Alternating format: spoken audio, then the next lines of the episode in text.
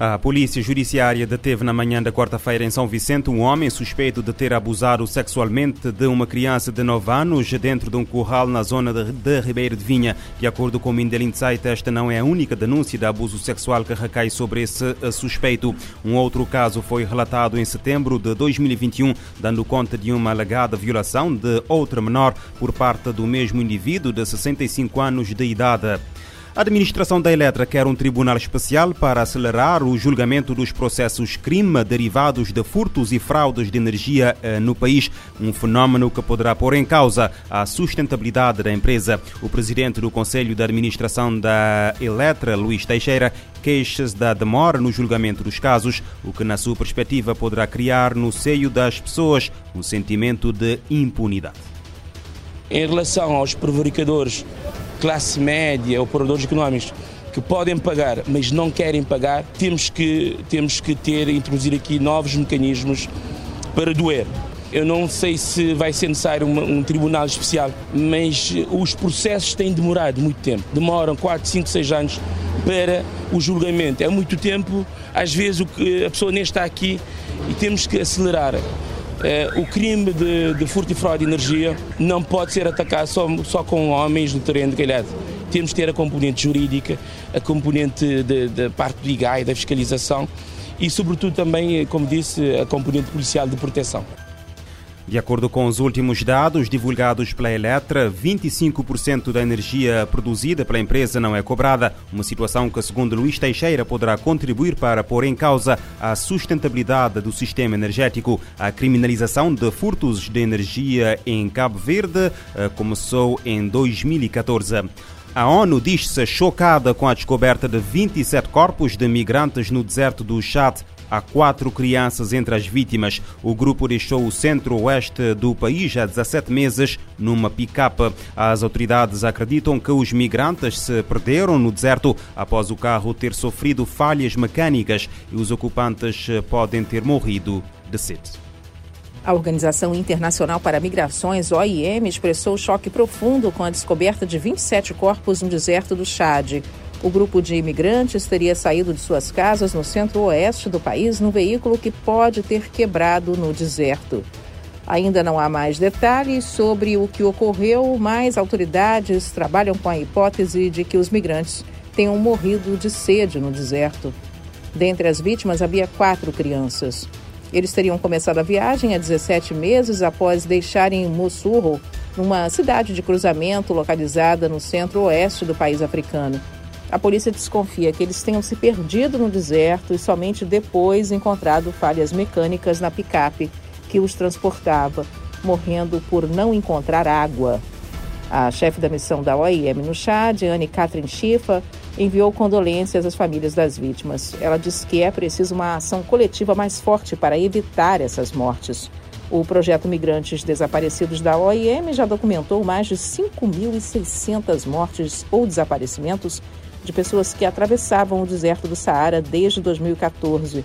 Somente esse ano, 149 migrantes perderam a vida nessa rota. Na segunda-feira, a OIM emitiu uma outra nota sobre a morte de outros 27 migrantes etíopes cujos corpos foram abandonados numa rua da Zâmbia. Da ONU News em Nova York, Mônica Gregg. Pelo menos 27 corpos de migrantes encontrados no deserto do uh, Chad. E uh, eh, 22 pessoas morreram e várias foram hospitalizadas no leste da Índia depois de terem consumido álcool uh, adulterado. Informação divulgada hoje pelas autoridades. As mortes ocorreram pri eh, principalmente em duas aldeias no estado oriental de Bihar, onde a venda e o consumo de álcool são proibidos. Tais proibições estão em vigor em vários estados indianos, onde o álcool proveniente de, uh, destil, de uh, destilarias ilegais e não regulamentadas alimenta um mercado negro uh, próspero, mas também é causa de morte de centenas de pessoas todos os anos. O chefe do Hospital Distrital de Sarana, Sagar Dulal Sinha, diz que nas 22 autópsias realizadas Até agora foi confirmado o envenenamento por álcool adulterado. De acordo com os meios de comunicação locais, o número de mortos eleva-se pelo menos a 31. De acordo com a Associação Internacional do Vinho e das Bebidas Espirituosas da Índia, eh, dos estimados 5 mil milhões de litros de álcool consumidos anualmente no país, cerca de 40% são produzidos ilegalmente. As bebidas alcoólicas ilegais são frequentemente adulteradas com metanol para aumentar o teor eh, alcoólico. Eh, se ingerido, o metanol pode causar cegueira, danos eh, hepáticos e morte. Em julho, 42 pessoas morreram no estado ocidental de Gujarat depois de terem consumido álcool de contrabando. No ano passado, cerca de 100 pessoas morreram no estado de Punjab, no norte do país, em circunstâncias semelhantes. E pelo menos 44 pessoas foram presas numa operação conjunta da Polícia de Istambul e da Organização Nacional de Informações Turca, que investiga um alegado caso de espionagem de palestinianos, uh, coordenada pelo Serviço de Informações Estrangeiras de uh, Israel. De acordo com o de Jerusalém Post, sete das 44 pessoas detidas pela Direção de Segurança de Istambul foram levadas à justiça, enquanto pelo menos 13 pessoas continuam desaparecidas à medida que a investigação investigação eh, continuam. As autoridades turcas estão também a investigar várias empresas de consultoria sediadas em Istambul que prestam serviços de investigação eh, privada aos seus clientes através dos seus contatos com a agência israelita.